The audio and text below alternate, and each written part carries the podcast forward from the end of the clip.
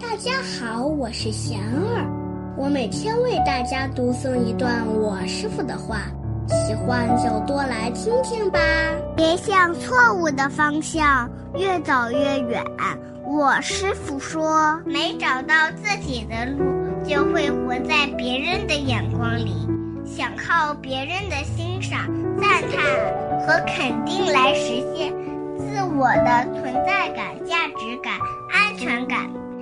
是事实却恰恰相反，依靠外在追逐外在，即使得到一时的满足，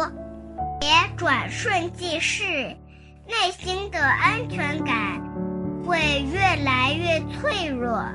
这都是因为我们追求了错误的方向。只有找到自己内心的灯塔，才能照破迷茫。大家有什么问题，有什么想问我师傅的，请给贤儿留言，贤儿会挑选留言中的问题，代为向师傅请教，